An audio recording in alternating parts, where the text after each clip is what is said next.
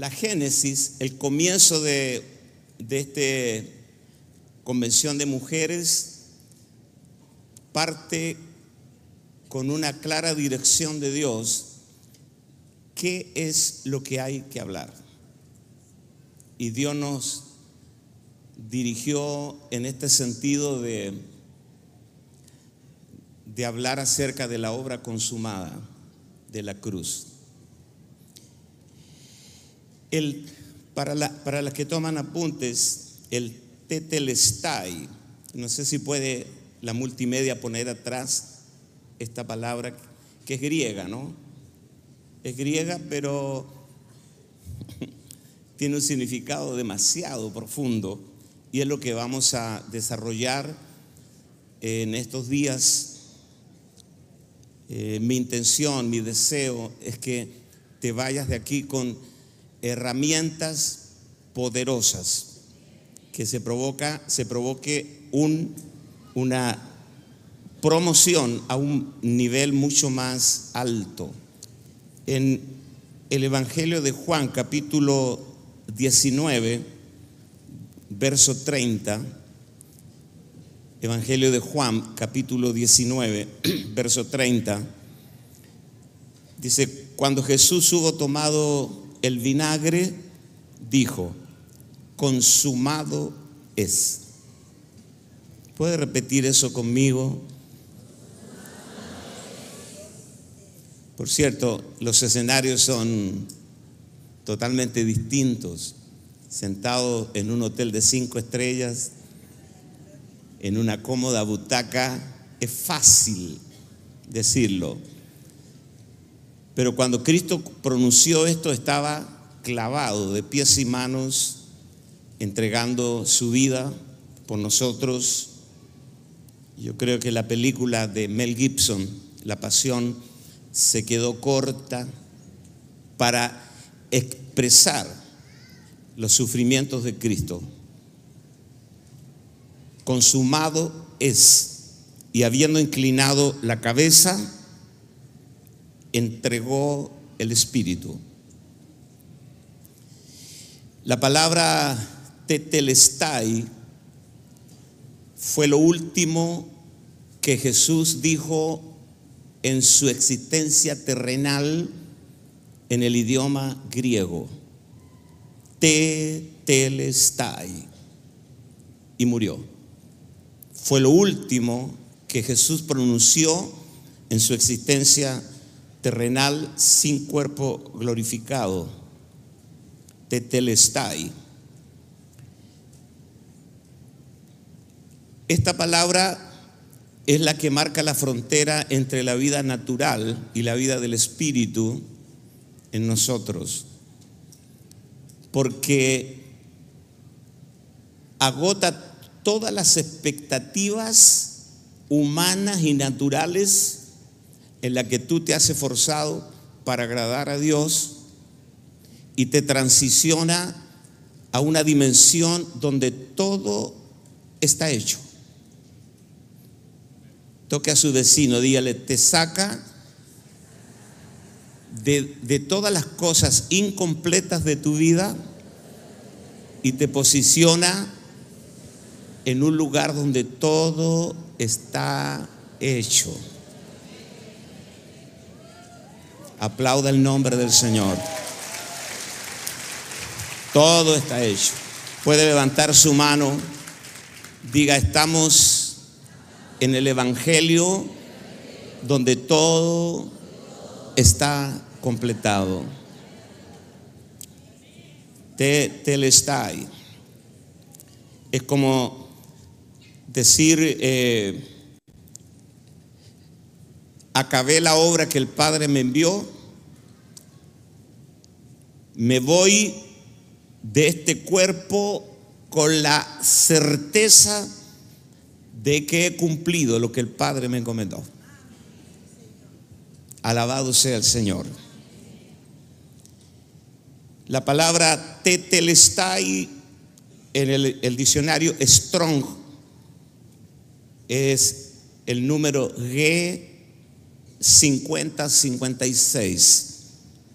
Significa terminar, completar, ejecutar, descargar, pagar completamente una deuda, satisfacer, terminar, acabar, consumar, dar cumplimiento total a algo. Tetelestai. El equivalente en el hebreo, en el idioma que fue escrito el Antiguo Testamento, es Kalá. K-L-A-H. Kalá. En Génesis capítulo 2, verso 2. Génesis 2, 2. Dice, y acabó Dios en el día séptimo la obra que hizo y reposó en el día séptimo de toda la obra que hizo. Diga conmigo, acabó, terminó. No, y él mismo se evaluó. Él dijo, es bueno en gran manera. Acabó la obra el día séptimo. Génesis 18, verso 21, cuando los ángeles visitaron a Abraham y Dios le habló acerca de la destrucción de Sodoma. Dijo, descenderé ahora y veré si han consumado tetelestai o calá, consumado su obra según el clamor que ha venido hasta mí y si no lo sabré yo. Quisiera pedirle a los sonidistas si me pueden mejorar el, retorno, pues yo escucho los retornos con, con eco, entonces no me escucho bien y cuando no nos escuchamos bien, los predicadores nos ponemos a gritar. Entonces si alguien puede venir acá y me ayuda para que calibren el, el audio.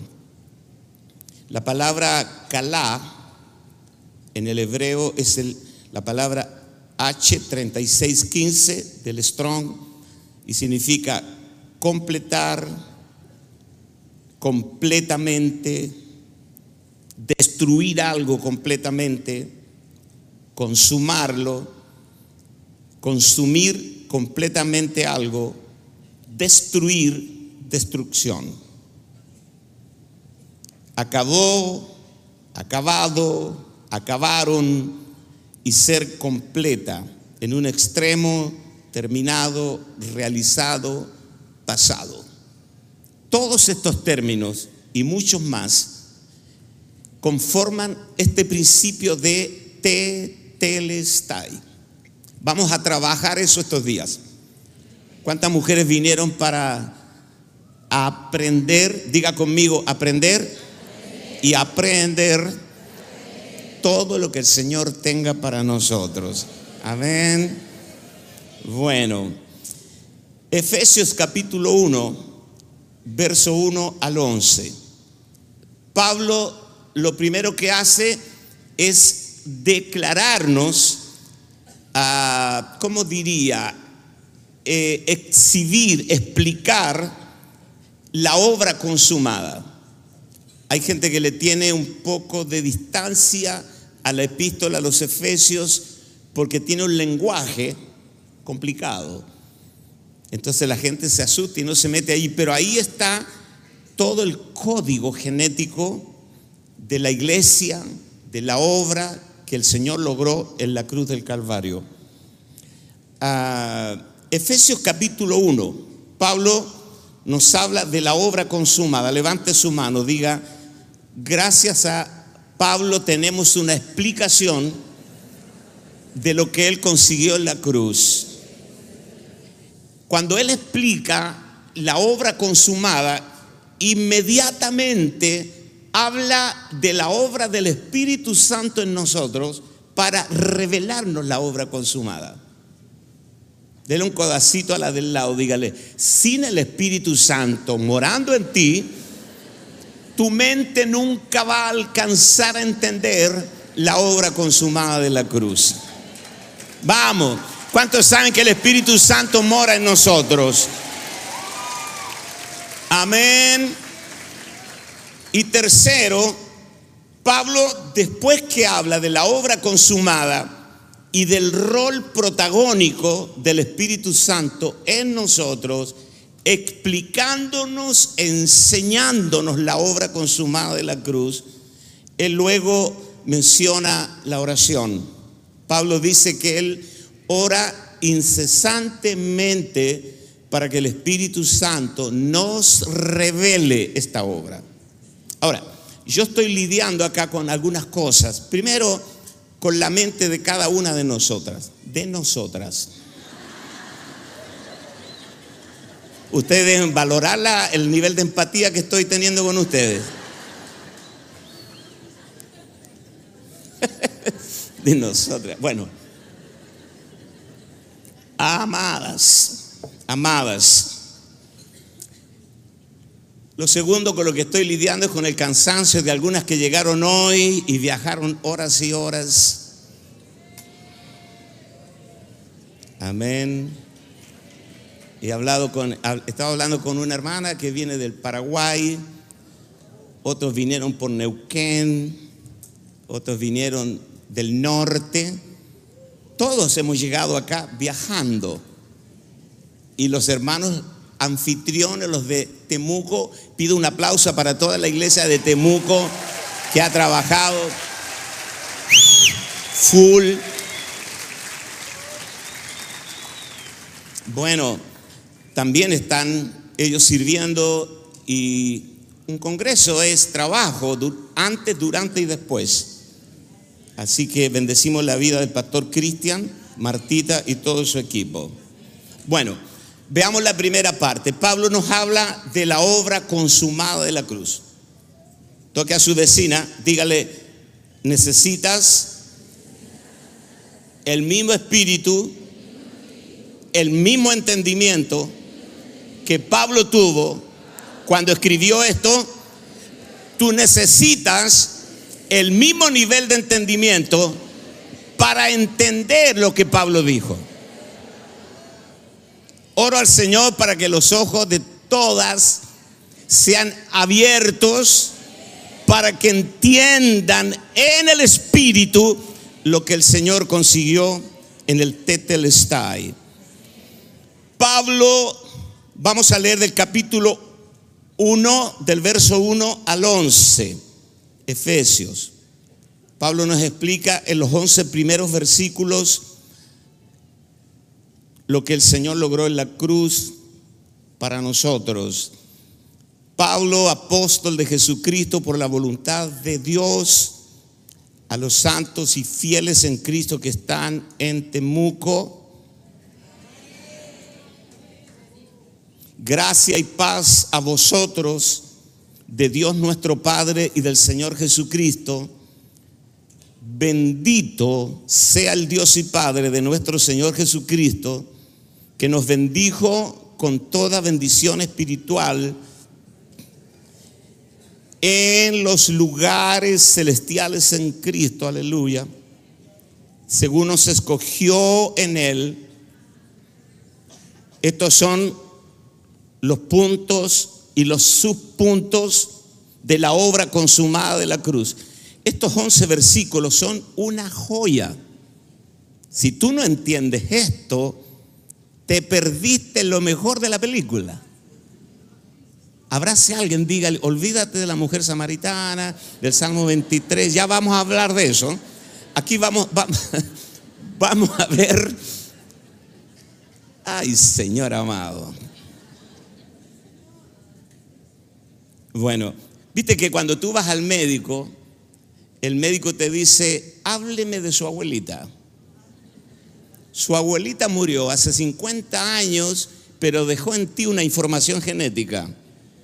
Y es muy importante, porque si la abuelita murió de un infarto, las posibilidades que tú tengas de morir de un infarto son altas.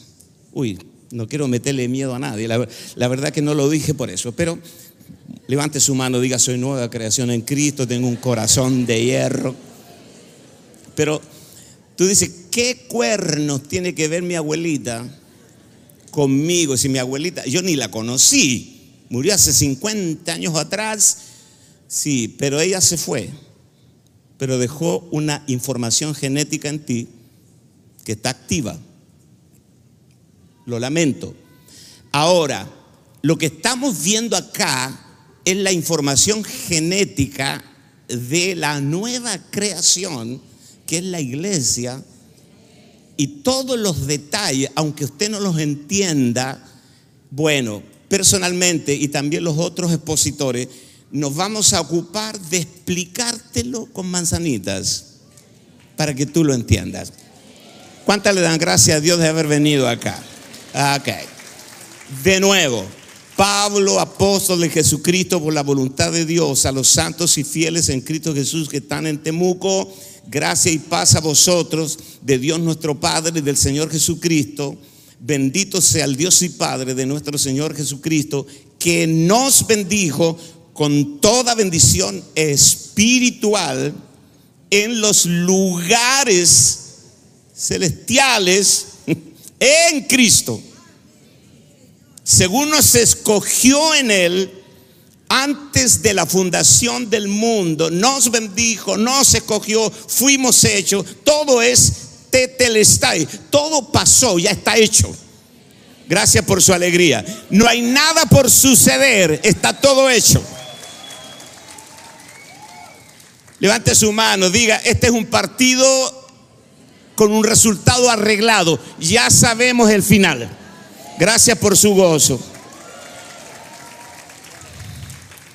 Para que fuésemos santos y sin mancha delante de Él, habiéndonos predestinado para ser adoptados hijos suyos por medio de Jesucristo, según el puro afecto de su voluntad para alabanza de la gloria de su gracia, con la cual nos hizo aceptos en el amado, en quien tenemos redención por su sangre, el perdón de pecados según las riquezas de su gracia, que nos hizo sobreabundar para con nosotros en toda sabiduría e inteligencia, dándonos a conocer el misterio de su voluntad según su beneplácito, el cual se había propuesto en sí mismo de reunir todas las cosas en Cristo, en la dispensación del cumplimiento de los tiempos,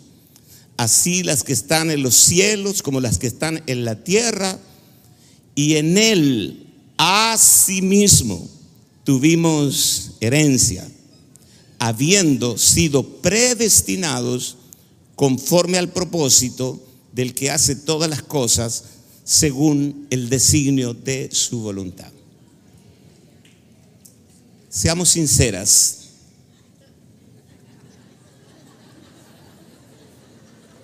Sea sincera, diga, no entendí nada.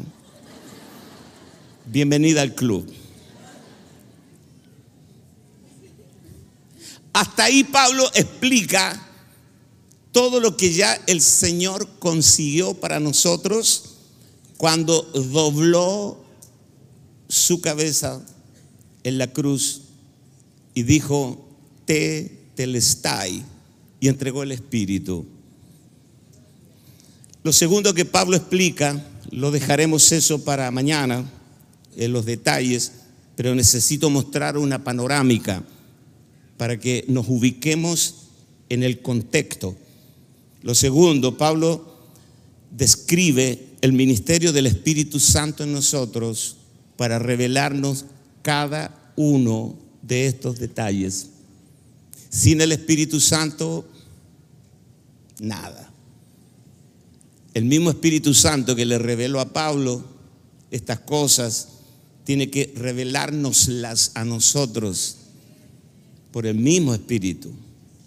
Así que olvídese de su cabecita, porque aquí tenemos distintos niveles intelectuales, tenemos profesoras, doctores, no sé, abogados, pero también tenemos mucha gente dueña de casa, gente que no tuvo la posibilidad de ir al colegio, que hasta firma con falta de ortografía. Toca a su vecina, dígale, están hablando de ti, parece. ¿eh?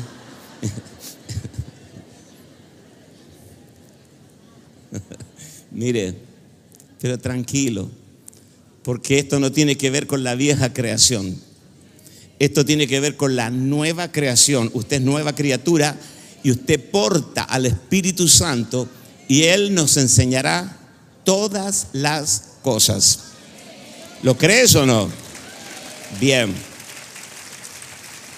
El ministerio del Espíritu Santo, verso 12, a fin de que seamos para alabanza de su gloria, nosotros los que primeramente esperábamos en Cristo, en Él también vosotros, habiendo oído la palabra de verdad, el evangelio de vuestra salvación, escuchen, y habiendo creído en Él, no todo terminó ahí en el día que creíste, fuiste sellados con el Espíritu Santo de la promesa. Amén.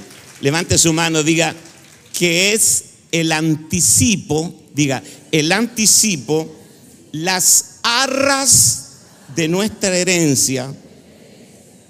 ¿Hasta dónde? Hasta la redención de la posesión adquirida para alabanza de su gloria. Te lo van a explicar todo. Tranquilo, tranquila. La obra del Espíritu Santo, dice Jesús de los Evangelios, que cuando venga, Él les enseñará todas las cosas. Yo me voy porque tengo que llevarlos a un nivel de conocimiento más alto que el que tienen ahora de mí y no pueden conocerme a mí mientras yo habito en este cuerpo. Así que me voy de una manera, pero vuelvo de otra, para que ustedes sean llevados al pleno conocimiento. El Espíritu. Y después Pablo habla de la oración, y es lo que vamos a hacer estos días también. ¿Cuántas de ustedes oran? bien. Pablo dice, para que el espíritu de sabiduría y de revelación provoque en ellos y crezcan en el verdadero conocimiento de Dios y de la realidad de la herencia. Porque la, el tetelestai tiene que ver con esta herencia. Repita esta palabra conmigo, diga, la herencia de los santos en luz. Amén. Todos los que estamos aquí somos los santos en luz. Y hay una herencia que es la obra consumada de la cruz a la cual tú y yo tenemos que accesar. Es glorioso, prepárense porque vienen, o sea, estos días tú vas a salir caminando en las nubes. ¿Verdad? Cuando a ti se te revela el tetelestai, todo se achica. El marido, los problemas financieros, nada. El hijo rebelde,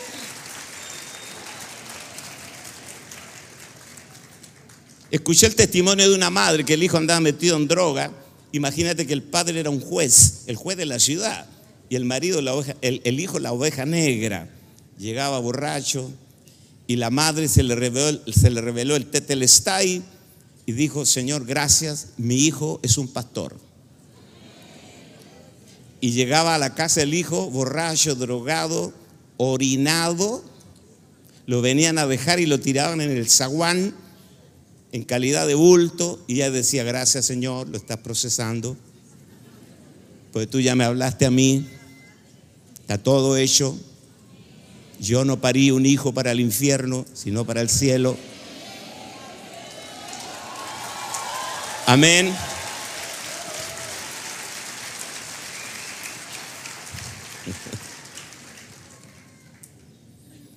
Un día el hijo llegó temprano a la casa bueno y sano. ¿Y qué pasó? Que un evangelista había hecho una campaña en, una calle en la ciudad y armó una carpa y el tipo de curioso se metió y fue su primer error. El Señor lo hizo pelota, se convirtió a Cristo y volvió a la casa sano y salvo, temprano, le dijo, mamá, papá, hoy conocí a Cristo. Nunca más cambió. Hoy día es un pastor. Levante su mano diga, cuando se nos revela la obra consumada de la cruz, todas las cargas son quitadas de nuestro hombro y somos libres para la gloria de Dios.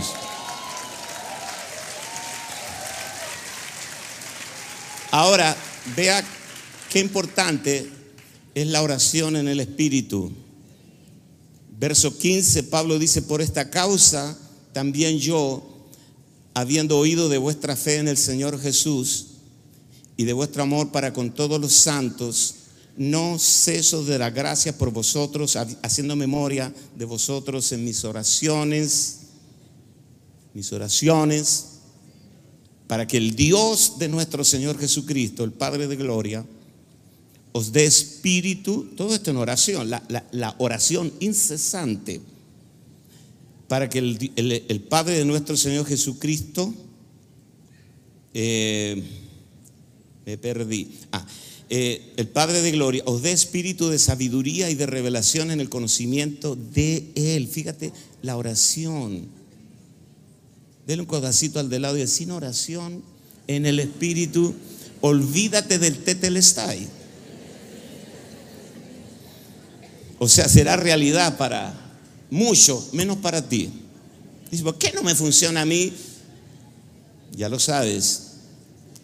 Os dé espíritu de sabiduría de revelación en el conocimiento de Él, alumbrando los ojos de vuestro entendimiento para que sepáis Wow. Para que sepáis. Cuando a usted se le revela el tetelestai, hay muchas oraciones que usted dejará de hacer. Otra vez se lo perdieron. Cuando a ti se te revele la obra consumada de la cruz, hay muchas cosas por las que usted ora ahora que son pérdidas de tiempo. ¿Por qué? Porque se te va a revelar todo lo que ya está hecho y algo que está hecho está hecho. Y como está hecho, no necesitas orar para que suceda. Amén.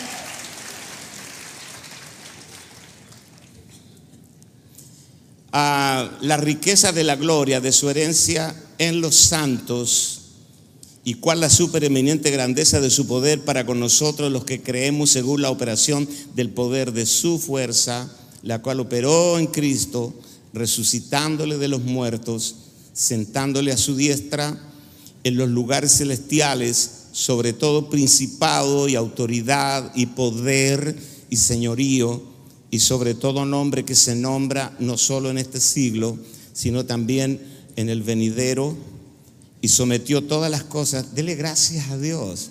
Estas cosas se te van a revelar mientras oras en el Espíritu. Sometió todas las cosas bajo sus pies y lo dio por cabeza sobre todas las cosas a la iglesia que está reunida estos días acá en Temuco, la cual es su cuerpo, la plenitud de aquel que todo lo llena en todo.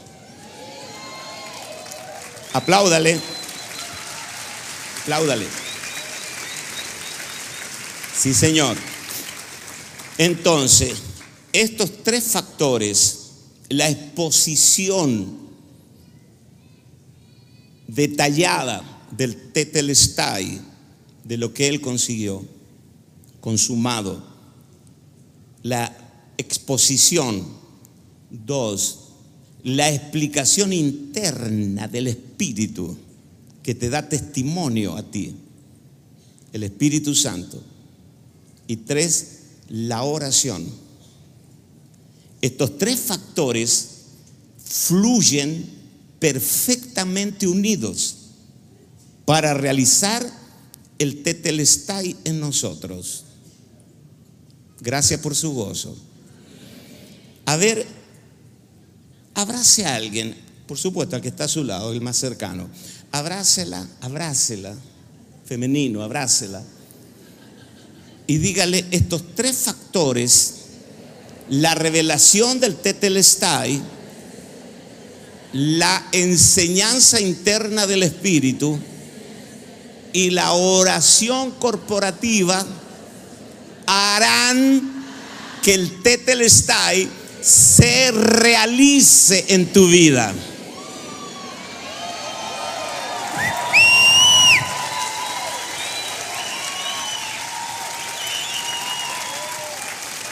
Amén. Primero, la obra, la declaración de Pablo de la obra consumada. Segundo, el Espíritu dado como garantía de nuestra posesión y la experiencia de esa realidad. Los que caminamos en el Espíritu hemos comprobado que el Espíritu Santo en nosotros hace realidad todas las cosas de Cristo. Todo lo de Cristo se hace real en nosotros a través del Espíritu Santo. Amén. Y tercero, la oración, especialmente versículo 17, y todo lo que Pablo escribe es para que la oración que es la respiración del Espíritu. ¿Cuántos saben que el Espíritu respira? Diga conmigo, la oración es la respiración del Espíritu. Trabajan juntamente para que vivamos en la obra consumada de la cruz. Amado, es muy importante que usted entienda por qué el Antiguo Testamento fue escrito y por qué Pablo dice que todas esas cosas fueron escritas para nosotros. Le llamamos las sombras. ¿Y por qué el pueblo de Israel,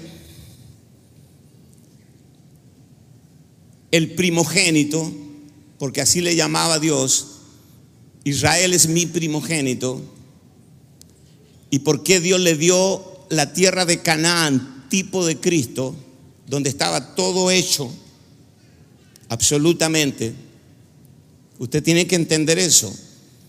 Los profetas, cuando Israel se portaba mal, le decían, ustedes entraron a una tierra donde estaba todo hecho, pozos que no cavaron, viñedos que no plantaron, ciudades que no edificaron, cobre, hierro, aguas, ríos, fuentes, arroyos. O sea, cuando Israel entró a la tierra, amados, estaba todo hecho. Puede tocar a su vecina, dígale, eso es solo una figura de Cristo para nosotros. Está todo hecho y sé que tú inmediatamente en tu mente natural, me incluyo, uno hace un primer diagnóstico. Si está todo hecho, ¿por qué a mí no me funciona? Viste, le leí la mente a ustedes. Yo soy un mentalista. No, no, no crean. Mira a su vecina, dígale, ya estás dudando, diga, ya estás dudando, tienes cara de duda de por qué, si, si está todo hecho, ¿por qué a mí no me funciona? ¿Sí o no? Si yo creo en que el Señor consumó la obra, ¿por qué a mí me faltan tantas cosas? Mira a su vecina, dígale, escucha al tío Lucas. Él te lo va a explicar.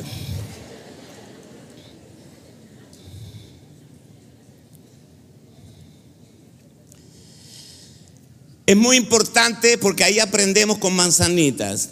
Dios les dio la tierra, pero ellos tenían que tomarla. Dios no les dijo, entren a Canaán y por ustedes mismos conquístenla y ojalá que les vaya bien. Ahí le, dejo las dos tablitas de la ley. Cada vez que tengan problemas, consulten a las tablas. Yo me voy, nos vemos en dos mil años más. No. Dios no les dijo conquisten la tierra, sino les dijo tomen lo que yo ya les di. Levante su mano y tú no tienes que conquistar nada tienes que poseer, levante su mano, aquí, aquí vamos a meternos en las patas de los caballos. Diga conmigo, tengo que poseer por la fe y por la revelación del Espíritu todo lo que el Señor ya me dio.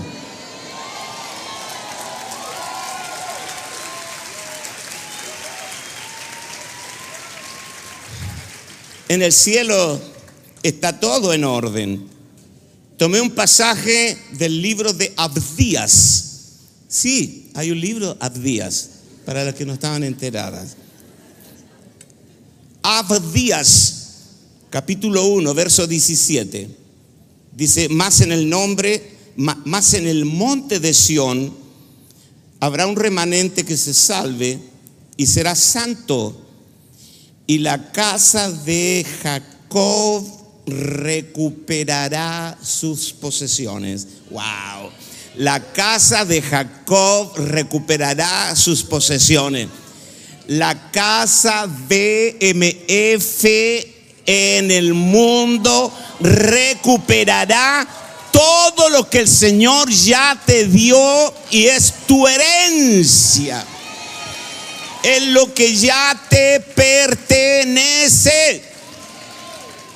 Estamos bendecidos con toda bendición espiritual en los lugares celestiales en Cristo. El Señor dejó abundantes testimonios en el viejo pacto acerca de lo que ya nos ha sido dado y legado. Legado. Diga conmigo, la legalidad nos ha legado. Es por todos lados, porque tú lees el libro de Hebreos, por ejemplo, y dice, muerto el testador, ni aún la muerte lo anula. Porque ya nos fue dado un testamento y se abrió. Y el testador murió. Así que el testamento fue abierto. ¿Me estoy explicando? Ahora, otra vez toque a su vecina, dígale, avívate, porque el diablo te tiene engrupida con puros cuentos y mentiras. Sí, señor, la batalla está en tu cabecita. Yo no creo que sea para tanto, no puede ser verdad tanta belleza. Bueno, sí es verdad. Sí es verdad. Por eso es importante porque tú puedes solo operar en el nivel de luz que tengas. Levante su mano, diga, yo puedo moverme efectivamente solo en el nivel de luz que yo tengo. Ignorar que lo tenemos es como que no lo tuviéramos, aunque lo tenemos. Wow. Usted no pelea por la victoria, usted pelea desde la victoria. Otra vez, por acá falta unción. De nuevo, pastora, usted no pelea por la victoria sino desde la victoria. Amén. Ya, levante su mano, diga, ya ganamos. Ahora, yo sé, aquí suena bonito, todo, uh, wow. ¿Eh? Prediqué en Buenos Aires en el congreso del pastor, del apóstol Gustavo Lara, y dije algunas cosas duras porque venimos a los congresos, aprendemos un montón de cosas, nos las aplicamos. Eso es muy humano. Yo le llamo orgasmos espirituales, orgasmos revelacionales. Oh my God. Gracias, Padre. Que, pero al otro día, nada.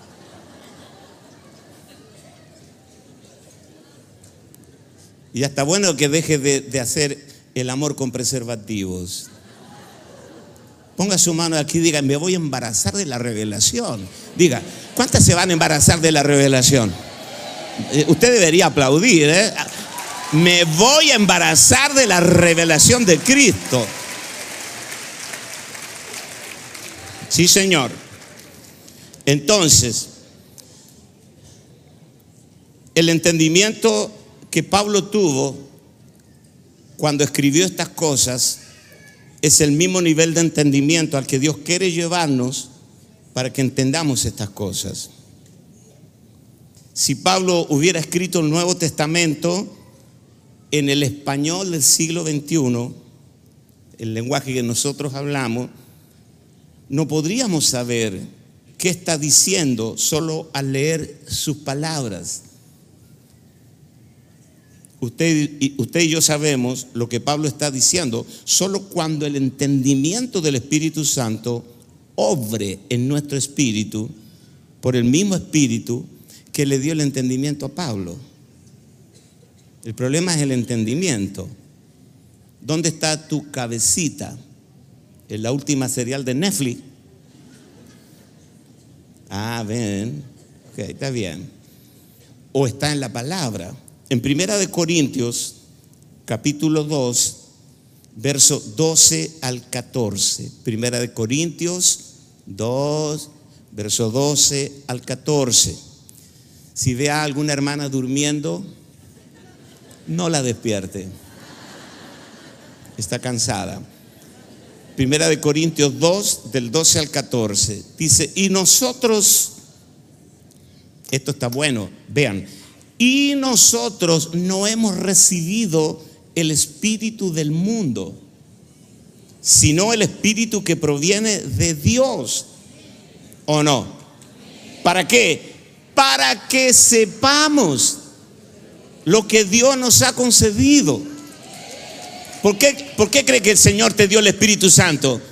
Para convertirte en una pentecostal saltarín. Para que le danse al cordero. Del un codacito al lado. Diga, te lo dio para que sepas lo que el Señor te ha concedido.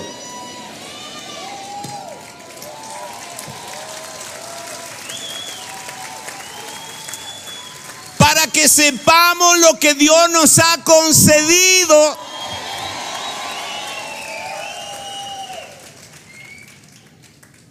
Lo cual también hablamos, no con palabras enseñadas por sabiduría humana, sino con las que enseña el Espíritu, acomodando lo espiritual a lo espiritual. De nuevo, para que sepamos lo que Dios nos ha concedido, hermanita querida. Para que sepa lo que ya tienes en el Señor. Y no el diablo, el diablo castiga a un demonio y lo manda a, complicarte la vida a ti. Ya anda a Chile y complícale la vida a fulano. Ni, ni siquiera el diablo se moleste, manda el demonio, rasca ese al que se porta mal en el infierno. Levante su mano, diga, el engaño satánico se acabó en mi vida, tengo al Espíritu Santo y yo sé, voy, diga conmigo, viene un tiempo de entender gradualmente lo que Dios me ha concedido. Aplauda de nuevo. Amén. Lo cual también hablamos, no con palabra enseñada por sabiduría humana, sino con las que enseña el Espíritu. Usted tiene que orar por mí en estos momentos para que Dios me dé palabra. Porque las palabras construyen realidades. Y hablar el lenguaje de la revelación no es tan sencillo, no crean, no es tan sencillo. Pero el hombre natural, la mujer natural, la que, la que viene a la iglesia y canta y le gusta, pero no nació de nuevo. Hay, hay, un, hay un riesgo de que tú entres acá al salón, pero nunca entraste al reino. Y es probable que algunas hermanas quedaron fuera, bueno, no vamos a hablar de eso, algunas hermanas quedaron fuera del Congreso de Mujeres, pero están en el reino. De nuevo, no es lo mismo entrar aquí que al reino. Entonces, tenemos que entender esas palabras. El hombre natural, la mujer natural, la que no ha experimentado el nuevo nacimiento, pero se sabe los coritos. La que no ha experimentado un nuevo nacimiento, pero le gusta leer la Biblia. Leo la Biblia y me calma los nervios. La mujer natural que diezma porque, porque eh, Señor, yo diezmo para que me bendigas, pero no entiende nada. Yo me he pasado la vida rodeado de gente, hermano. ¿Cuántas mujeres de unción hay acá? Levante la mano. Todas las mujeres ungidas hasta las panty. A ver, levante su mano, diga, estoy ungida hasta las muelas, diga. Bueno, le voy a decir algo. Todos los ministerios de unción y de revelación siempre están rodeados de gente necia, que le roban el tiempo y no entienden nada y no quieren entenderlo. En Chile le decimos cabezonas. Hace miles de años atrás, Salomón dijo, como le cuelgan las piernas a un inválido, así es el consejo sabio a un necio. No le sirve de nada.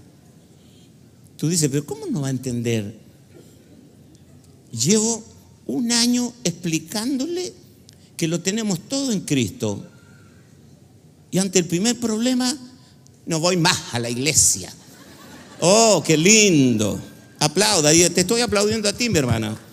No, no puede ser. Cuando se te revela el teletestai, tú puedes estar en una prisión como Pablo. No, Pablo dice, no pasa nada, dice, tranquilo, yo soy prisionero de Jesucristo. Nerón cree que él me, metió en la cárcel, pero yo no, yo soy prisionero de Jesucristo. levante su mano, diga, Pablo preso en el Señor. Todos nosotros estamos cautivos en Cristo.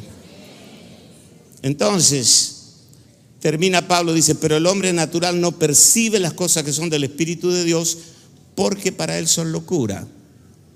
Dígame sí o no. La mente natural dice, ¿Cómo vamos a tener todo en Cristo?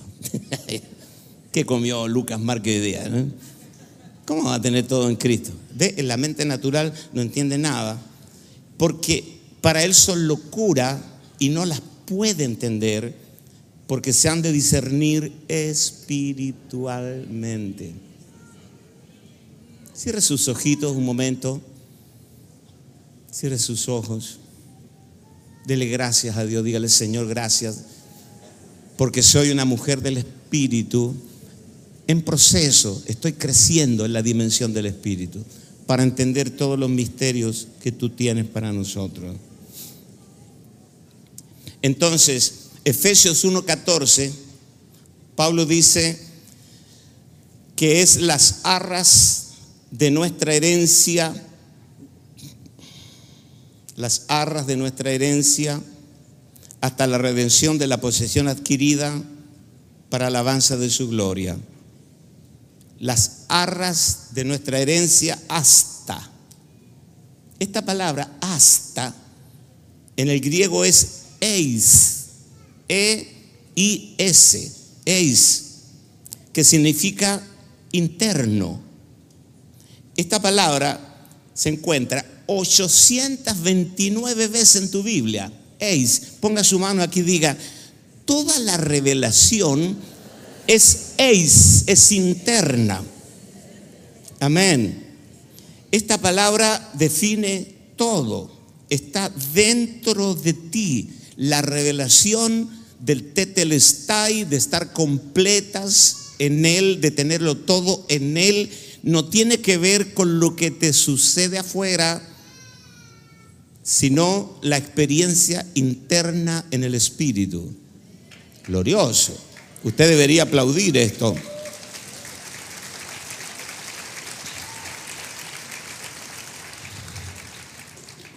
Es interno. Cristo, o sea, la vida, amadas, la vida, cualquier categoría de vida, puede ser un perro, un pájaro, todo lo que esté vivo, si está vivo, la vida tiene una característica, es interna. Está dentro de ti. Nada fuera de ti puede ser tu vida. La vida es interna. Ahora, usted le puede decir a su marido, mi vida. Pero el negro se puede morir mañana. Y usted seguirá viviendo. Y usted dirá, oh, no era mi vida. Ponga su mano acá, diga, la vida es interna. ¿O no? Por ejemplo, Adrianita se murió Monchito y ella está en la piscina disfrutando. Ya vimos las fotos. Alabado sea el nombre del Señor. Hay una piscina acá, pero no vayan todas juntas, porque si no se va a rebalsar la piscina. Ah, yo sabía, yo sabía. Está bien, no importa. No se enojen conmigo.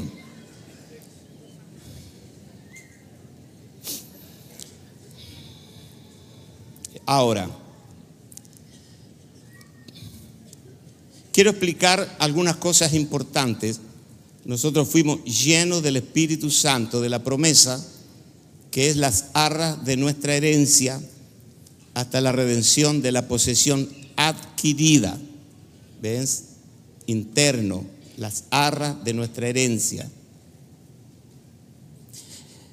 Esta palabra arra se ha traducido mal en muchos círculos evangélicos, porque es como el anticipo, el anticipo, eh, ¿cómo sería un pie, dar un pie por algo? Eh, ¿Qué más? Un pagaré. Un abono. Eh, la jarra, ¿no? Entonces se habla de que los dones del Espíritu y el Espíritu Santo en nosotros es un anticipo. Pero deja la idea, escúcheme bien esto, deja la idea de que no tenemos la herencia completa, que no tenemos al Cristo completo. O sea, un canapé de Cristo. Vas a la fiesta, te dan un canapé y que te vaya bonito, pero no disfrutaste de la cena. ¿Me estoy explicando? Levante su mano con la que pega más fuerte. Dígale, no nos dieron un canapé de Cristo, nos dieron al Cristo completo. ¿O no?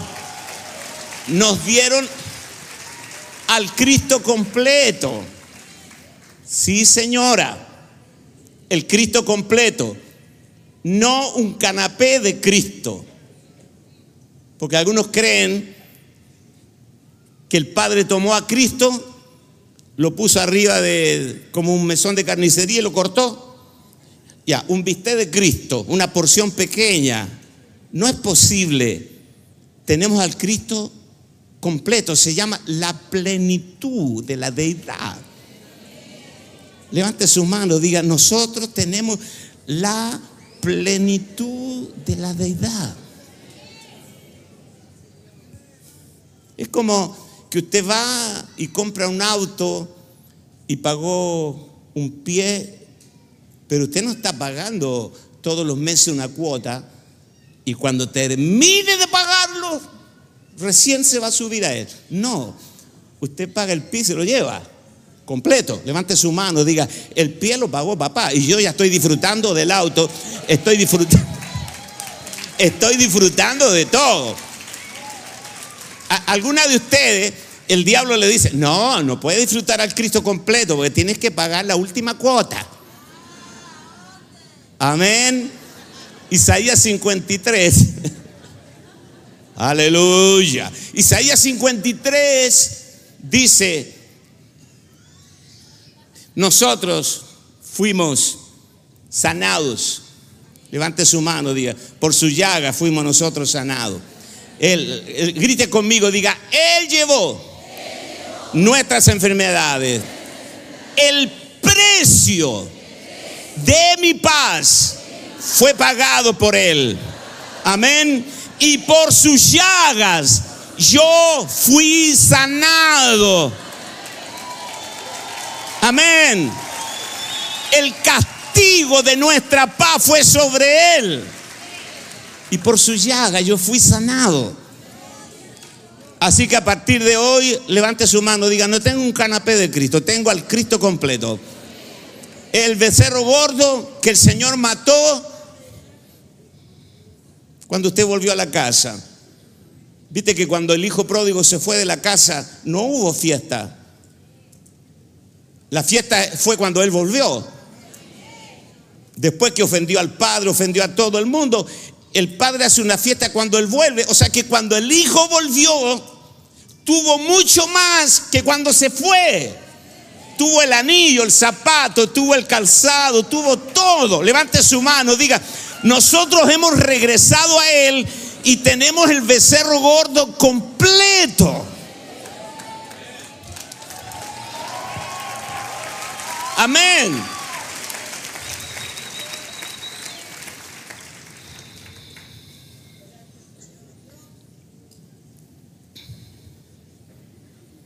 Tenemos redención por su sangre, ya fuimos redimidos tiempo pasado, es el verso 7. Siempre estoy en el capítulo 1 de Efesios, el verso 11. En él asimismo tuvimos herencia. Eso significa que el Espíritu Santo de Dios es la garantía de nuestra herencia, la garantía de nuestra herencia.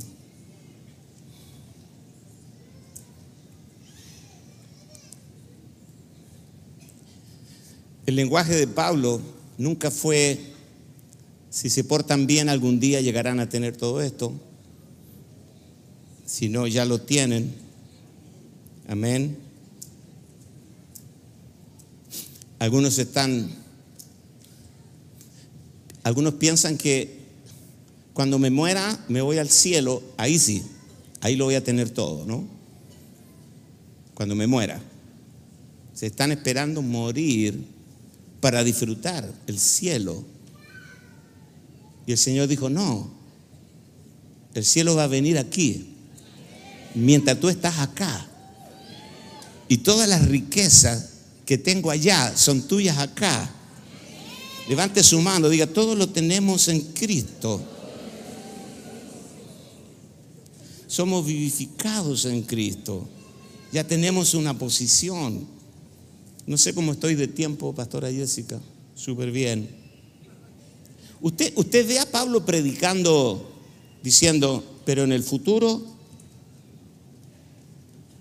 cuando ustedes se porten bien, cuando den la medida de, de la perfección, tendrán la herencia o tendrán todo esto o aquello. No. Pablo, el, mensaje dice, pero ahora en Cristo ahora en Cristo, ahora en Cristo. Levante su mano y diga, pero ahora en Cristo lo tenemos todo. Ahora, es cierto, como concepto suena súper fácil, pero ¿cómo accesamos allí? ¿Cómo accesó Israel? Por fe. ¿Por qué quedaron fuera la mayoría? Porque no tuvieron fe. Por fe en el Espíritu. Abrace a alguien, dígale, lo mismo que necesitó Israel para entrar a la tierra prometida es la fe y la enseñanza del Espíritu. Porque no creyeron. Dice, me disgusté con ellos por incredulidad.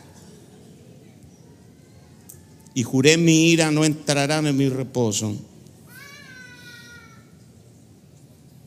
Entonces algunos están diciendo, si cuando yo sea sacado de este mundo y cuando me muera, entonces voy a entrar a la, herencia plena.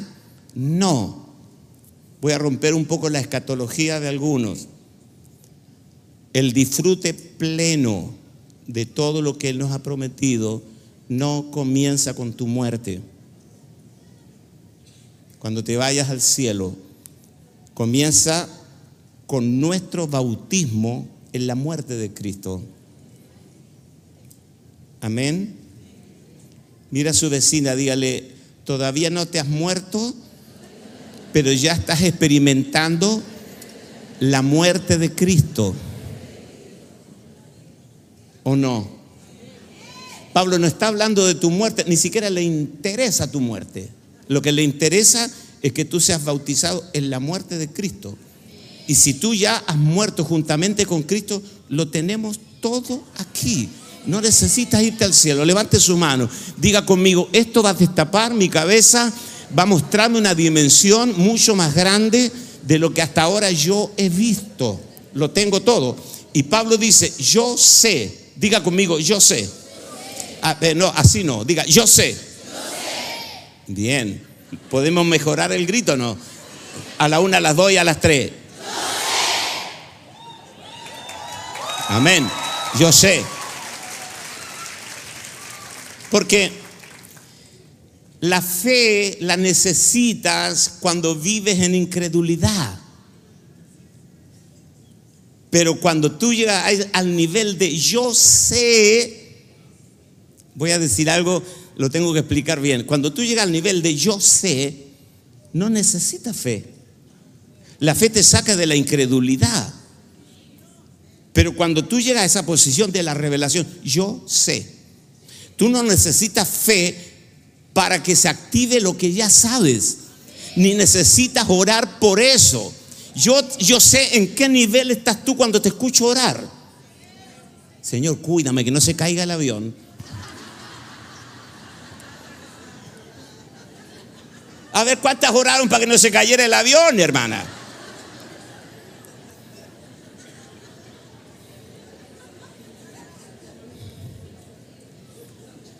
Padre, yo estoy aquí, pero tú, Señor, eh, controla a mi marido para que no se vaya con la...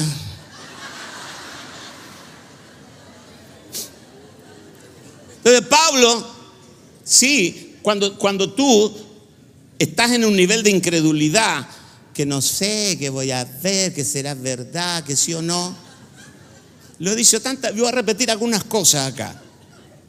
Amén. Ponga la manito así, debajo de la pera, así, con los nudillos hacia abajo. Haga así, sáquese la máscara. Todo el mundo sacándose la máscara ¿eh? para que le, le conozcamos la cara real. Eso es. A ver, ¿por qué usted en la mañana, o sea, usted en la noche, no ora para que salga el sol mañana. A ver, ¿por qué? Ah. Ese es el punto. Señor, que salga el sol mañana. Nadie ora por eso. Toque a su vecino, dígale, cuando se te revele el tetelestai, tus oraciones van a ser elevadas. Vas a orar por el propósito eterno de Dios. ¿O no? Levante su mano todas las guerreras.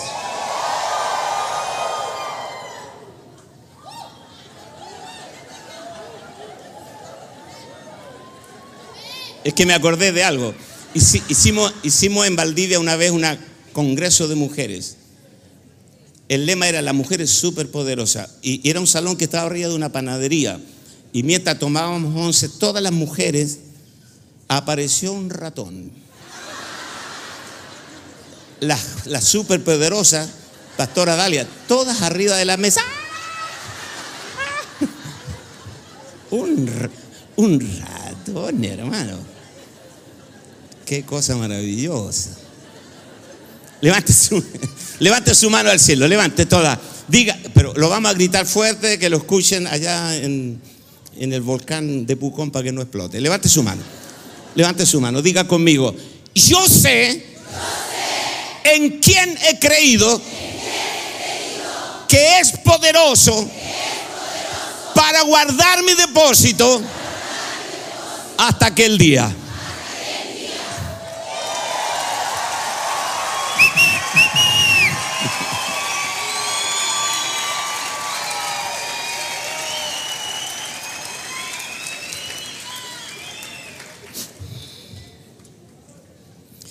Ahora mire a su vecina, dígale, ¿recibiste un canapé de Cristo o el Cristo completo?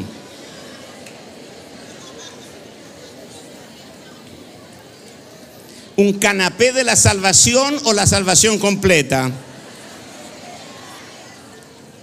¿Usted recibió un pedacito de la vida eterna o toda la vida eterna?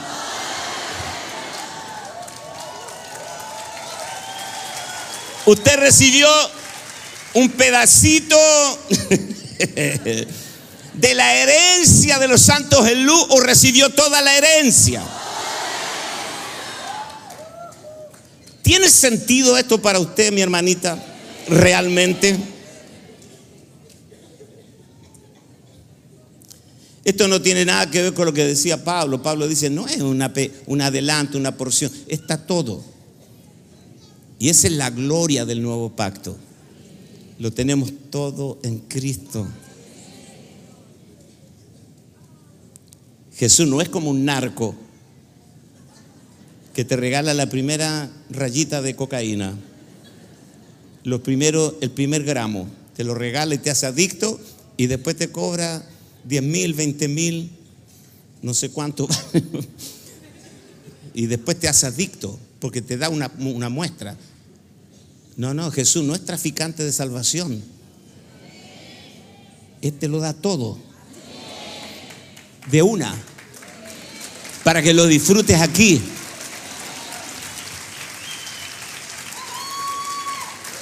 Si quiere aplaudir o no, da lo mismo, porque al final sigue siendo verdad.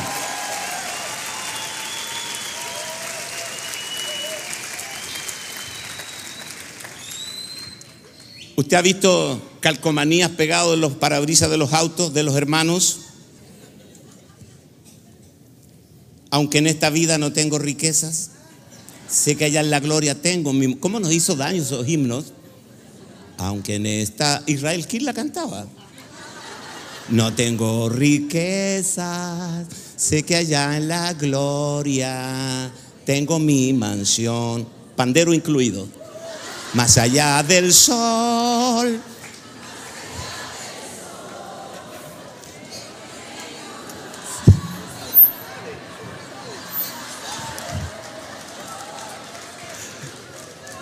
Vergüenza debería darles.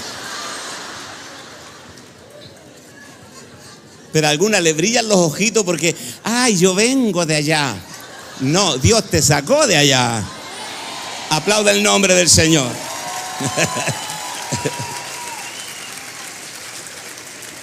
Ay, Padre.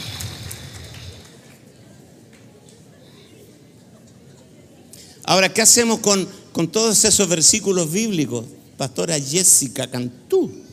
¿Qué hacemos con todos esos versículos bíblicos que nosotros, eh, que hablan del hecho de que nosotros somos el templo del Dios viviente? la habitación viviente de su gloria, la vasija que contiene la plenitud del tesoro. ¿Somos o no somos? El cuerpo de Cristo, ¿somos o no somos? Ay, yo soy la uña de Cristo. No. Toque a su vecina, dígales, tú eres el cuerpo de Cristo.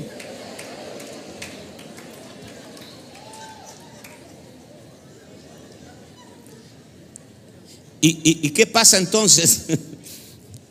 Me estoy divirtiendo, estoy pasándolo bien. ¿Qué pasa entonces cuando Pablo dice que estamos muertos al pecado y vivos para Dios en Cristo Jesús? ¿Es verdad o no? Todo eso es parte del tetelestai. Levante su mano, diga, definitivamente yo estoy muerta al pecado Ahora, usted dirá, sí, pero yo todavía peco. Mañana vamos a hablar un poquito en detalle de eso. Pero Pablo dice, estamos muertos. Considérate muerto al pecado, pero vivo para Dios de entre los muertos. No reine pues en, en vuestros cuerpos el pecado, para que sirváis a la injusticia porque hemos muerto y hemos resucitado juntamente con Él. ¿Y qué pasaría en, lo que Jesús dijo, que de nuestro interior correrán ríos de agua viva? ¿Corre de usted ríos de agua viva o no? Esta noche lo vamos a ver cuando la hermana que duerme en su habitación ronque. No sé si los ríos van a correr.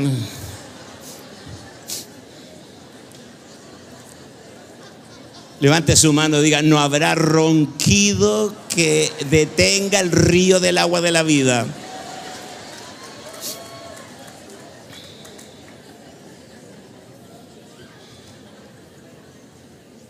Usted dirá, uy, el hotel está al lado de un aserradero. No, es su hermana. Pero alabe, levante su mano diga, Diga conmigo, no hay nada que pueda detener los ríos de agua de vida. ¿Qué hacemos con el versículo? Para mí el vivir es Cristo. Levante su mano, diga, para mí el vivir es Cristo y el morir es ganancia. Todo eso es parte del paquete. Es como que usted va y pide una pizza, dice, pero no, no le pongan queso. Tampoco le pongan tomate. El tipo le dice, usted no quiere pizza. La pizza trae eso. Toque a su vecino, dígale, ya no vivo yo, Cristo vive en mí. Ya no vivo yo. Ah, todas las mujeres digan, ya no vivo yo. Cristo vive en mí. Y lo que ahora vivo en la carne, lo vivo en la fe del Hijo de Dios, el cual me amó y se entregó a sí mismo por mí. Él te dio un Cristo completo, entero. No te dio un canapé.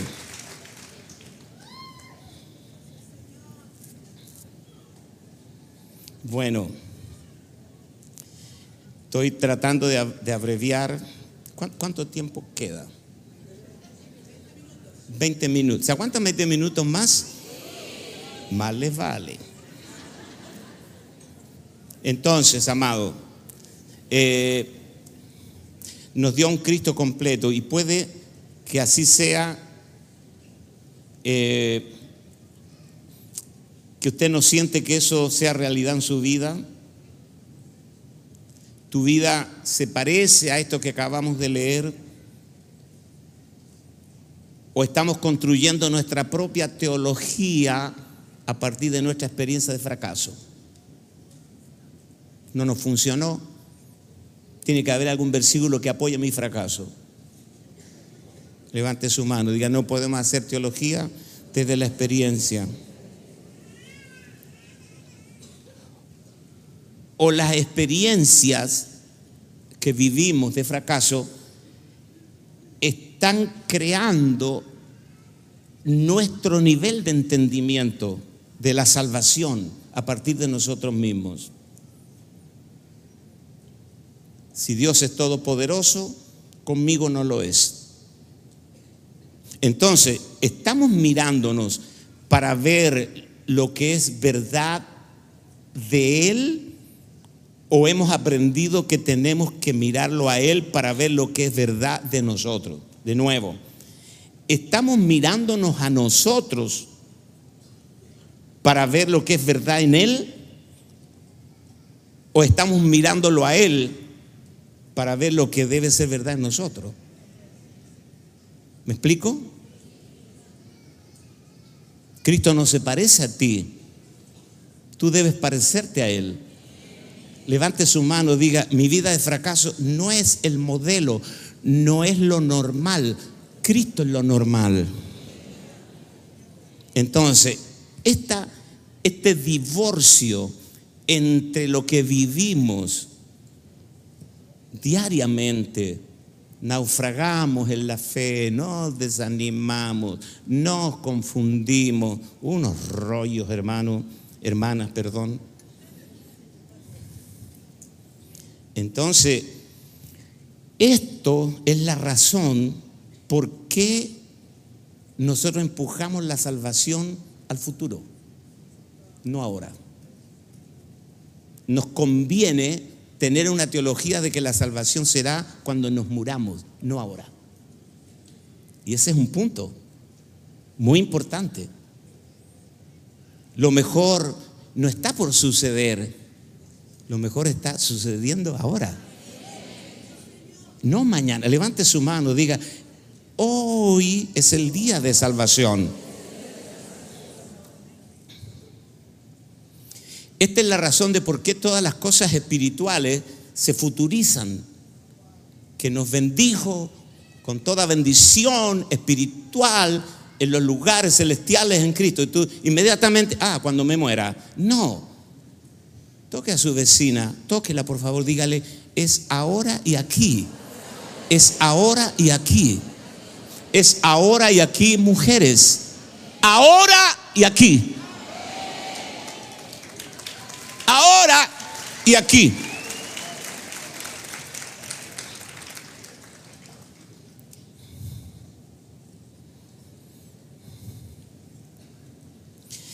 Entonces, la religión cristiana de la cual fuimos sacados, de la religión y de la cultura evangélica, latina, chilena, decía, sáquenme del mundo para poder experimentar la verdad.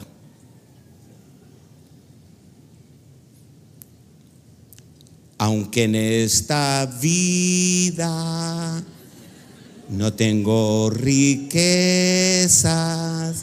sé que allá en la gloria tengo mi mansión de mi alma perdida entre la pobreza. Su Cristo tuvo compasión más allá del sol.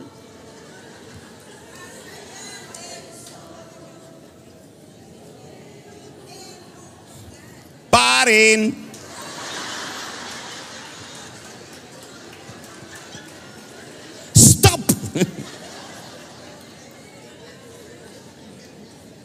Sáqueme del mundo para poder experimentar la verdad. ¿Y cómo ora Jesús? Todo al revés. Juan 17, 15 y 17 dice, no ruego que los quites del mundo, sino que los guardes del mal. Santifícalos en tu verdad, tu palabra verdad. Amén. Y en el verso 22 dice, la gloria que me diste yo les he dado pretérito para que sean uno, así como nosotros somos uno yo en ellos, tú en mí, para que sean perfectos en unidad. Alguien está equivocado acá en esto.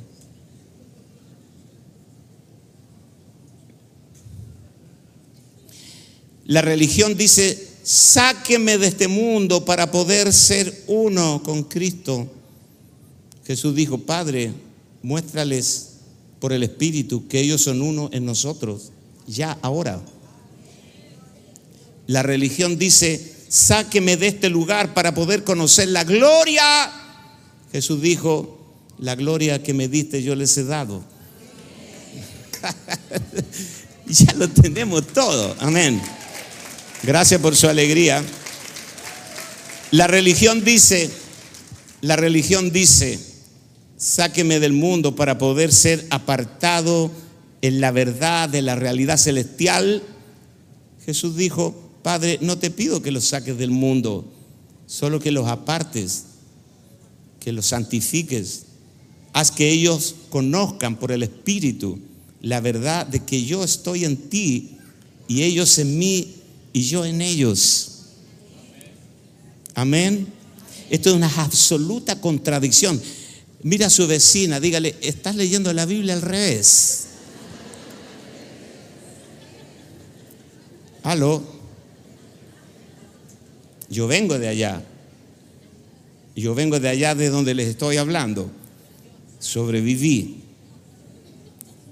Entonces, con las canciones, los himnos y, los predicadores del Evangelio incompleto, nosotros hemos creado una absoluta contradicción de la verdad. Sí, Señor, santifícalos en tu verdad. Imagínese que usted tiene un par de guantes en la mesa, hace mucho frío, entonces usted dice, me voy a poner los guantes, se pone los guantes y a partir de ese momento usted es la realidad de los guantes y los guantes están santificados para usted, para su mano. Abrace a su vecino, dígale, tú eres el guante de Cristo y Cristo es tu realidad estás santificado. Santifícalos en tu verdad. Santifícalos. Yo declaro que viene un entendimiento de la santificación de Dios para que tú ejecutes el, tetelestai en esta tierra ahora en Chile mientras Bori es presidente.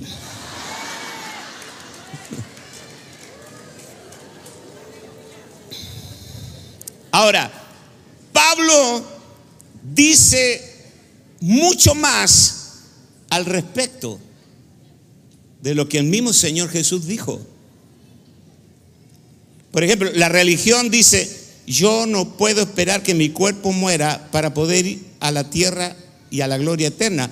Pablo dijo, yo he sido crucificado con Cristo, ya no vivo yo, Cristo vive en mí. La religión dice, Dios baja y sácame del mundo. Pablo dijo, a través de la cruz yo he sido crucificado al mundo y el mundo me ha sido crucificado a mí. Así que está todo resuelto, no necesito morirme. La religión dice, yo debo eliminar el cuerpo mortal. Pablo dice, no necesito eliminar el cuerpo mortal, pero debe ser absorbido por la vida de Cristo. La religión dice, Dios, no puedo esperar a que termines la obra. Pablo dijo, el Espíritu de Dios fue dado para que nos muestre las cosas que ya están terminadas en Cristo. Amén. Sé que esto es fuerte. La religión dice, estoy esperando una vida futura. Pablo dijo, para mí el vivir es Cristo ahora. Yo habito en la eternidad, no en el, lo temporal. Levante su mano, diga, habitamos lo eterno, no lo temporal. Entonces, pregunto, mujeres, ¿hasta cuándo vamos a postergar esta verdad en la iglesia? En algún momento, alguna fecha, algún evento, solo porque no le hemos permitido al Espíritu de Dios que haga que la verdad conforme está en Jesús se vuelva la verdad que está en nuestro espíritu. Efesios capítulo 4, versos 20 y 21, dice, más vosotros no habéis aprendido así a Cristo, si en verdad le habéis oído y habéis sido por él enseñados, escuchen mujeres, conforme a la verdad que está en Jesús. Amén. Tenemos que volver a la, escritura con el entendimiento del Espíritu Santo en nosotros. Esto es todo lo que tenemos en el Nuevo Testamento, en el Nuevo Pacto. Más que eso, lo que tenemos aquí es lo mismo que fue prefigurado en el Antiguo Testamento. La conquista de Canaán, tipo de Cristo. Efesios capítulo 1, verso 3, Pablo dice, en Él hemos sido bendecidos con toda bendición espiritual en los lugares celestiales en Cristo Verso 5, en Él tenemos adopción, el estado de hijo que ha sido prometido. Ya eres hija. De nuevo, ya eres hija. Diga conmigo, y si hijo, también heredero. En el verso 7 dice que tenemos redención por su sangre, ya fuimos redimidos. Versículo 9, en Él tenemos el misterio revelado, dado a conocer. Ha sido en Cristo revelado el misterio de los siglos. En Él. Verso 10. En Él hemos llegado a la administración del cumplimiento de los tiempos, donde todas las cosas han sido reunidas y resumidas en Él. Todo eso en Efesios 1, verso 11 en Él también tenemos herencia. Ahora, vuélvase a su vecina, por favor, sea bien obediente, pregúntele, criatura de Dios, ¿qué debe suceder para que la obra consumada se vuelva una realidad, una experiencia y una posesión adquirida? Amén. Primero, que la obra ya ha sido consumada. Está todo terminado. Levante su mano, diga, por el lado de Dios, está todo terminado. Derrama de tu gloria, no hay nada cayendo. Levante su mano. Diga conmigo, todo lo que tenía que caer ya cayó. Ahora, de nuevo, predíquele a su vecina, dígale, todo lo que él pensó darte algún día, ya te lo dio. Ya lo tienes, ya lo tienes, ya lo tienes, ya lo tienes, ya lo tienes.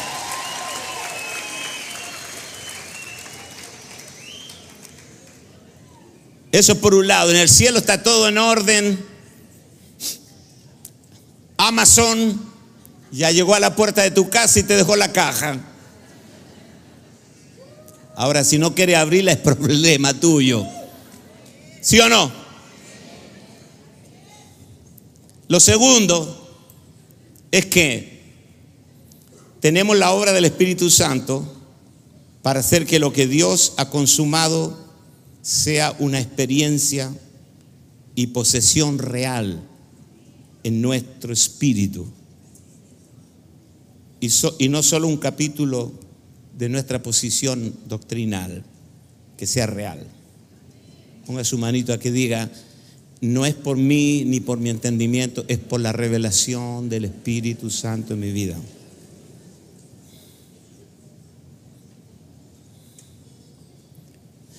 Romanos 5, del 1 al 5.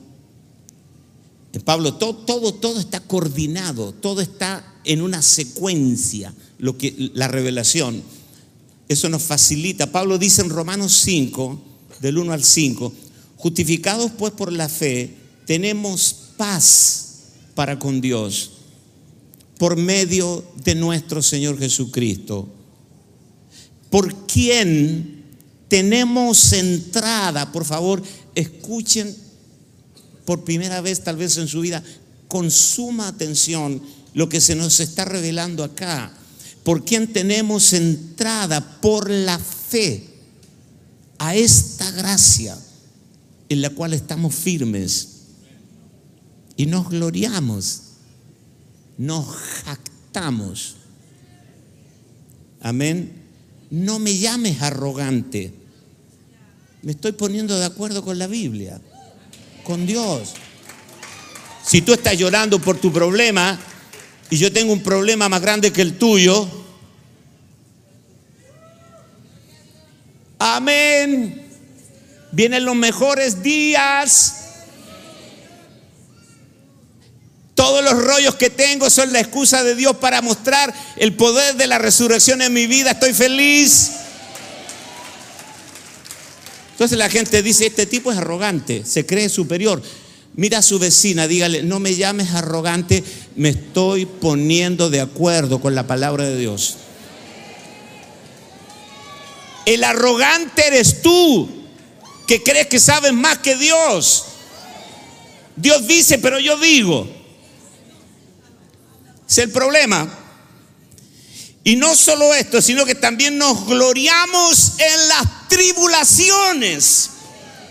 ¿Cuántas están viviendo tribulaciones en este momento? A ver, muevan su mano. Diga, estoy viviendo tribulaciones que nunca esperé vivir levante su mano, diga, pero en el Tetelestai, por favor, grítelo. Aquí es donde comienza la fe con la declaración, diga conmigo, mi tribulación se eclipsa ante la revelación de la obra consumada de la cruz.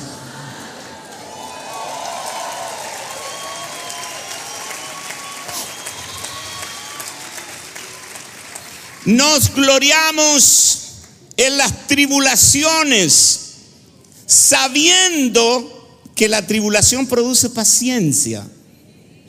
Y la paciencia es un producto que no puedes comprar en la farmacia.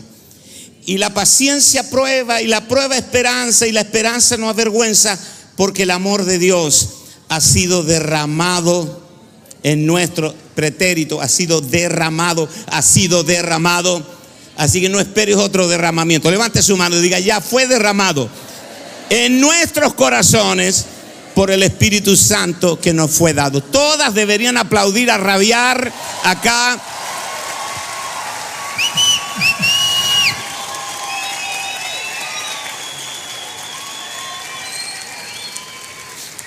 Entonces, yo confío, ahora, convengamos, yo no soy el Espíritu Santo. Yo soy un simple e ilustre desconocido que te toma de la mano y te lleva hasta la puerta para que entres. Hasta ahí termina mi trabajo. El Espíritu Santo. A ese tienes que oír. Levante su mano, diga, y yo ya lo tengo dentro de mí. Entonces, lo vamos a poseer todo lo que el cielo y el Señor nos dio ya. Levante su mano, diga, por medio de la fe. Les voy a dar otra oportunidad. Diga conmigo, por medio de la fe. Por medio de la renovación de la mente. Por medio de la revelación de Cristo y por medio de la mente de Cristo, obrando en mí ahora. Dale un aplauso al Señor.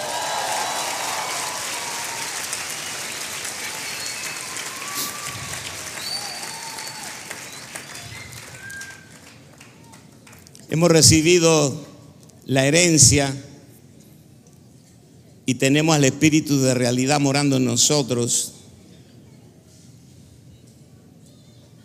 Él por eso nos daría el Espíritu. Y voy concluyendo. Él dijo, a ustedes les conviene que yo me vaya, así que no quiero ningún llorisqueo. Andaban todos, Jesús se va. Si ustedes supieran lo que ganan cuando yo me vaya, porque me voy de una forma, pero vuelvo de otra vuelvo como el espíritu vivificante para morar dentro de ustedes. Así me van a conocer en otro nivel, porque ahora lo que ven eh, al judío de 33 años de barba y sandalia, pero no soy eso. Esa es la cáscara del huevo. Ustedes no han visto al pollito todavía. Cuando se rompa la cáscara van a ver al pollito. Entonces el pollito soy yo. Eh, vea, Juan 14, 26 dice, Él os enseñará todas las cosas el Espíritu Santo. Esto que yo estoy explicándoles torpemente, que no alcanza, el Espíritu Santo lo va a hacer realidad en tu interior. Juan 15, 26, el Espíritu de verdad, el cual procede del Padre, Él dará testimonio acerca de mí. Juan 16, 13, pero cuando venga el Espíritu de verdad, el aleteya, el espíritu de realidad, Él os guiará a toda la verdad. Y Juan 16, 14, Él me glorificará porque tomará de lo mío y os lo hará saber. Tomará de lo mío y os lo hará saber. Amén. Entonces, ¿Cuál es la herencia? ¿Dónde está? ¿Qué significa? ¿Cómo la conozco? ¿Cómo la experimento? ¿Cómo camino lo bueno de ella, de la herencia? Esa exactamente es la razón por la que el Espíritu de verdad ha sido dado. Y es la razón de por qué tú y yo estamos aquí estos días. Levante su mano, diga, ¿cuál es la herencia? ¿Dónde está? ¿Qué significa? ¿Cómo la conozco? ¿Cómo la experimento? ¿Cómo camino lo bueno de ella? Ahora mira a su vecina, dígale, esa es exactamente la razón de por qué estás aquí estos días. A través del misterio del Espíritu Santo. Que nosotros seamos llenos, llenos del Espíritu. Y termino leyéndole dos versículos muy importantes, los dos en el libro de los Hechos. Hechos 20, 32. Hechos 20, 32. Y ahora, hermanos, os encomiendo a Dios y a la palabra de su gracia, que tiene poder para sobreedificaros y daros herencia con todos los santificados Atento acá con el tema de la herencia, atento. A mí me dejaron sin herencia, pero no voy a comentar eso. Hechos 26, 18 dice, para que abra sus ojos, para que se conviertan de las tinieblas a la luz y de la potestad de Satanás a Dios, para que reciban por la fe que es en mí perdón de pecados y herencia entre los santificados. Y Pablo en los dos versículos menciona la herencia entre los santificados. Y Jesús dice, santifícalos en tu verdad. Significa que cuando usted comienza a ser apartado para Dios, usted comienza automáticamente a disfrutar de la herencia de los santos en luz.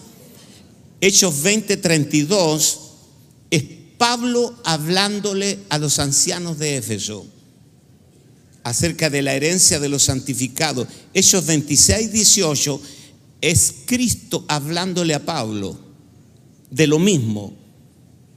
Cuando Pablo le está contando al rey Agripa cómo fue su encuentro con Jesús camino a Damasco, menciona esto. Así que en un versículo es Pablo hablándole a los ancianos de la herencia entre los santificados y en el verso 26 es Dios hablándole a Pablo, la herencia entre los santificados. Qué tremendo. ¿Usted considera realmente relevante e importante en su vida estar aquí estos días siendo expuesta a la luz de la revelación de la palabra de Dios. Quiero decirle algo antes de bajarme de este lugar, amados, amadas. Ni un dólar, ni un dólar que usted invirtió en venir aquí quedará sin recompensa. Ni un dólar.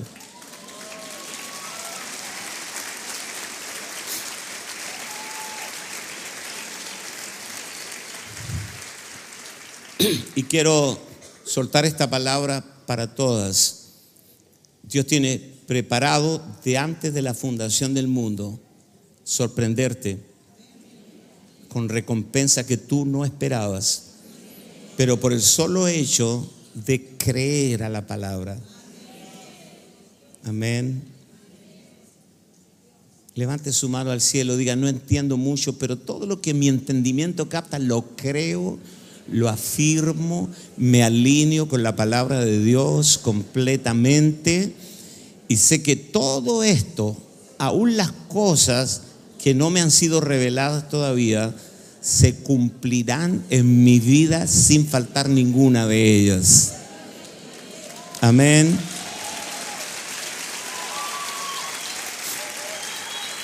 Dios es bueno. Sí, Señor. Yo, ustedes saben, vengo de una familia cristiana. Mi padre fue pastor. Algunos de ustedes conocieron a mi padre y a mi mamá. Y fui formado en la teología convencional. Eh, todo lo bueno iba a suceder cuando nos muramos. El mensaje era, sufre y aguanta que hay un cielo que te espera. Más allá del sol yo tengo un hogar. Lo cantábamos y llorábamos y nos emocionábamos con esas cosas. Mire a su vecina otra vez, mírela. Pero mírela pues. Mírela, dígale, si la receta está mal hecha, no importa el chef que la cocine.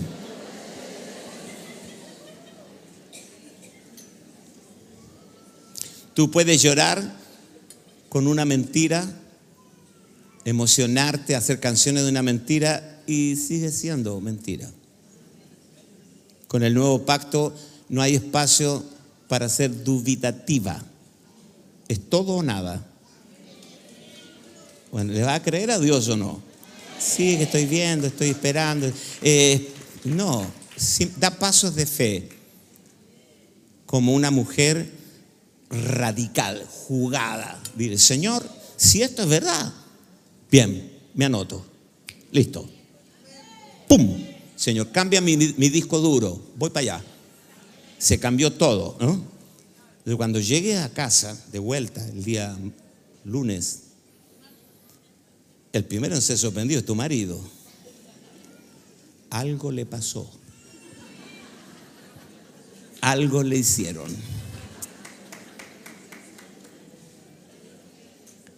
Y el marido te va a decir, te noto rara. Usted simplemente dígale, se me reveló el tetelestai. Después te explico.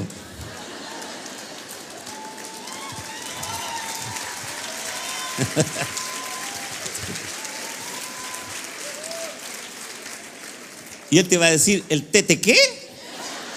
Le está ahí. Amén. Las bendecimos. Vamos a estar de pie. Quiero orar por ustedes. Mañana será mejor que hoy. Disfrutaremos. Levántese, bostece, levante los brazos, desperécese y a ver si hacemos una oración final. Amén. ¿Tienen hambre?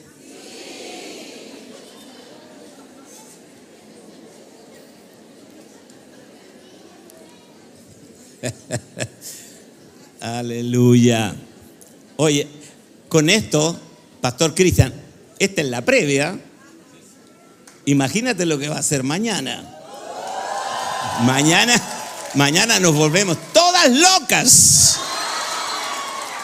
Amén. Bueno, Padre, gracias por tanta gracia derramada.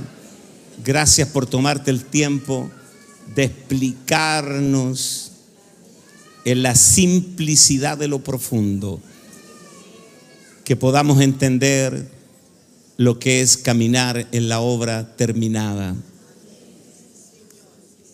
que todo ya está hecho en los cielos, que el problema somos nosotros, nuestra incredulidad, nuestra resistencia a ser enseñados por el Espíritu Santo en nuestro interior que podamos, después de esta convención de mujeres, elevarnos a un nivel de gozo, de victoria como nunca antes, un nivel de fe, de confianza absoluta en ti, un descanso total en tu obra consumada. Yo bendigo a todas las mujeres que han venido, las que están viéndonos por internet, que alcancen la misma bendición Gracias, Padre. En el nombre de Jesús. Amén y amén. Aplauda su nombre.